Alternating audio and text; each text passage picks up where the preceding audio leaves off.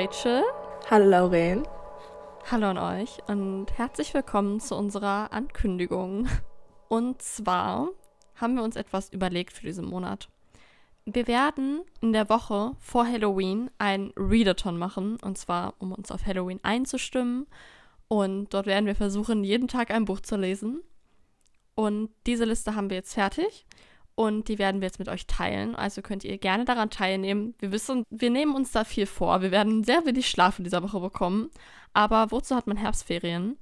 Und ihr könnt da gerne daran teilnehmen. Ihr müsst natürlich nicht jedes Buch lesen. Ihr könnt auch nur eins lesen, dann die ganze Woche. Aber es würde uns sehr freuen, wenn ihr ein bisschen daran teilnehmt. Und selbst wenn nicht, es wird folgendermaßen funktionieren. Wir werden dieses Buch hoffentlich dann lesen jeden Tag. Und am Ende jeden Tages, also um 11 Uhr, werden wir dann aufnehmen, wie wir das Buch fanden und darüber ein bisschen reden. Und am Ende werde ich das zu einer kompletten Folge zusammenschneiden.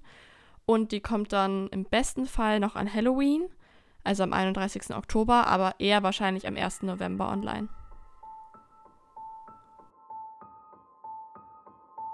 Und zwar die Bücher, die wir lesen werden, sind einmal, wir fangen am 25. mit A Good Girl's Guide to Murder an machen dann am 26. mit A Witch in Time, oder wie es auf Deutsch heißt, wenn die Dunkelheit endet. Dann am 27. machen wir mit House of Salt and Sorrows weiter. Auf Deutsch heißt das Haus aus Salz und Tränen. Mhm. Dann am 28. machen wir mit The Seven Deaths of Evelyn Hardcastle weiter. Zu Deutsch Die sieben Tode der Evelyn Hardcastle. Mhm. Dann am 29. lesen wir Frankenstein. Ein Klassiker. Mhm. Dann am 30.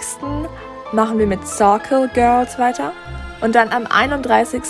lesen wir The Halloween Tree.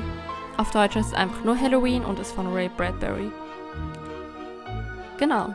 Die Bücher haben alle so um die 300, 400 Seiten. Die sieben Tode der Evelyn Hardcastle hat sogar 600 Seiten.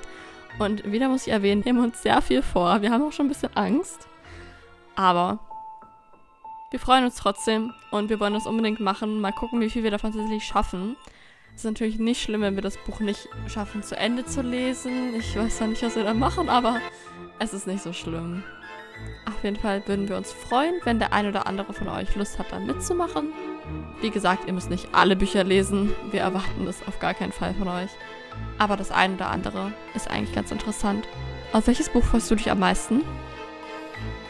Ich glaube, am meisten freue ich mich auf A Witch in Time. Oder Wenn die Dunkelheit endet, auf Deutsch. Also. Ich glaube, am meisten freue ich mich auf House of Salt and Sorrows, hm, weil das ja. schon richtig lange in meinem Bücherregal steht und ich mich einfach frage, wie das ist. Und am meisten gespannt bin ich auf Frankenstein. Oh, ja.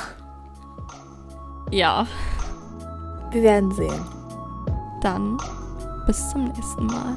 Ciao. Ciao.